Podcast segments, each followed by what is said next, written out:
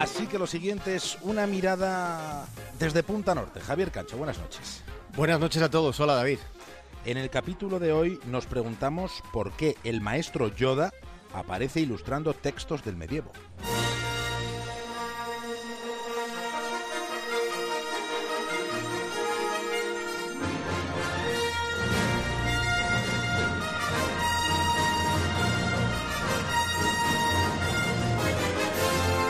Hace mucho tiempo, en un siglo lejano, muy lejano, en los márgenes de un libro de hace 700 años, alguien trazó un pequeño dibujo.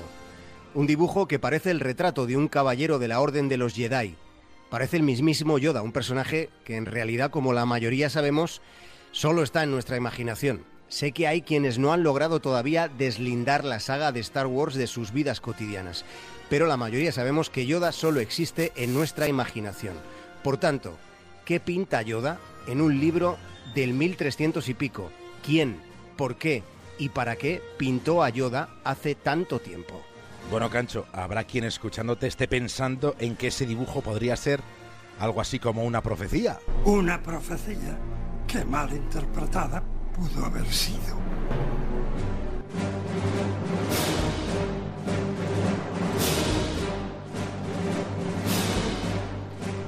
Para comprender este enigma que hoy nos planteamos, retrocedamos en el tiempo. En principio y de momento no hasta el siglo XIV. Hagámoslo, primero hagámoslo hasta el siglo XV. En concreto, hasta el año del Señor de 1434. Esa es la fecha en la que se culmina el que podríamos considerar el cuadro más fascinante de la pintura moderna. Estamos hablando, Javier Cancho, del matrimonio Arnolfini, obra del maestro Jan van Eyck,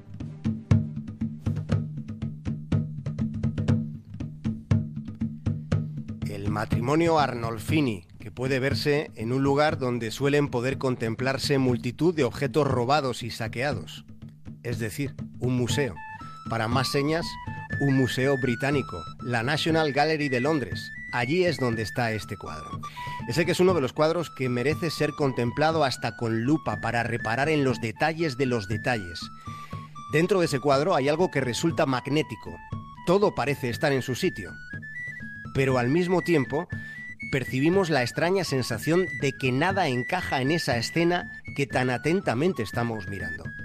Ahora enseguida vamos a colocar en Twitter una fotografía de ese cuadro para que intenten recrearse ustedes mismos en los misteriosos pormenores que contiene esta escena tan inquietante.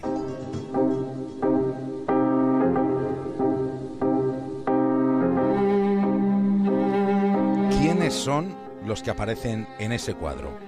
A día de hoy, esta es una pregunta todavía sin respuesta, así que si ustedes quieren pasar a la posteridad, traten de averiguarlo. Es curioso, sabemos la fecha en la que la pintura se terminó, como hemos dicho fue en el 1434, pero a partir de este dato ya no hay mucho más. No se ha hallado nunca ni siquiera alguna referencia de que hubiera un encargo de este lienzo.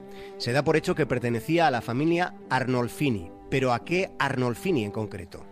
Pues esto se desconoce. Lo que se sabe es que el cuadro llegó a España, lo heredó Felipe II e influyó de forma directa, directísima, en las meninas de Velázquez. Piensen en el espejo del cuadro en el que salen los Arnolfini y acuérdense del espejo en el que se ve a Velázquez.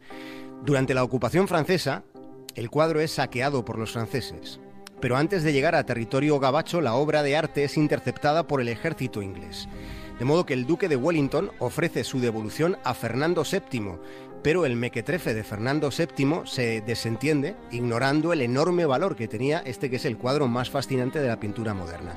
Fue un desatino más en el reinado de ese monarca. A su fin vuestro reinado llega, y no lo bastante corto ha sido.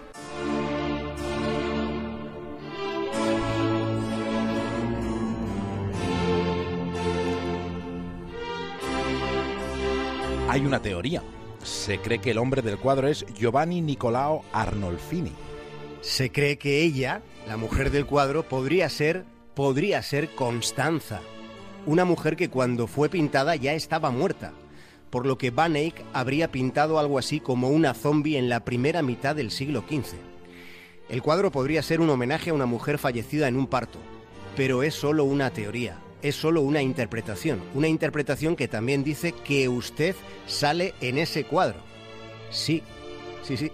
Usted que nos está escuchando, usted sale en el espejo donde se ve a dos personajes y el que está al lado del pintor sería el propio espectador.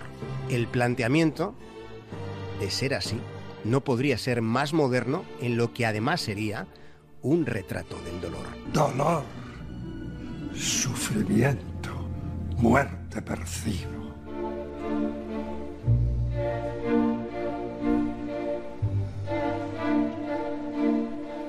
Bueno, Javier Cancho, la pregunta es, ¿qué hay de Yoda?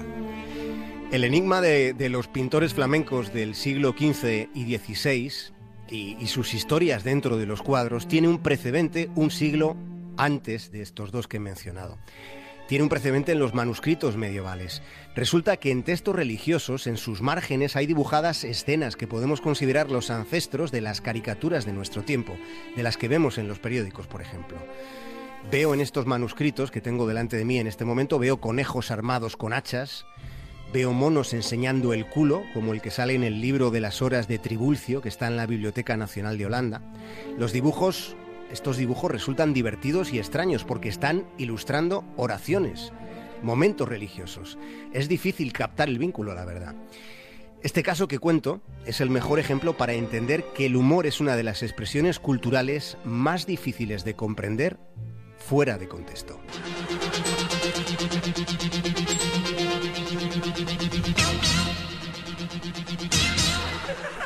Buenas. El cantador flamenco Antonio Pérez Pucherete ha declarado en exclusiva en una rueda de prensa.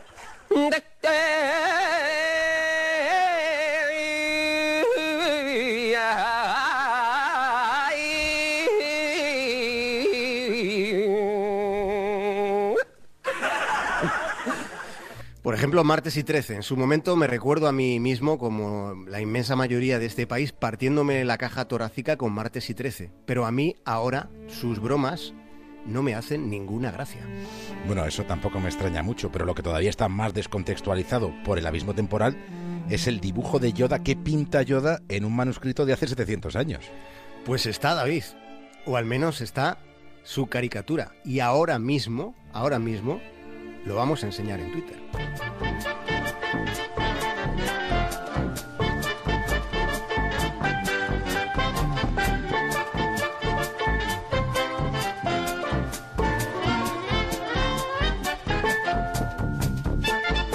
Javier Cancho, Sí. no sería Puyol. No, no, no, es, es Yoda, es Yoda. Hasta mañana. Hasta mañana. Un violín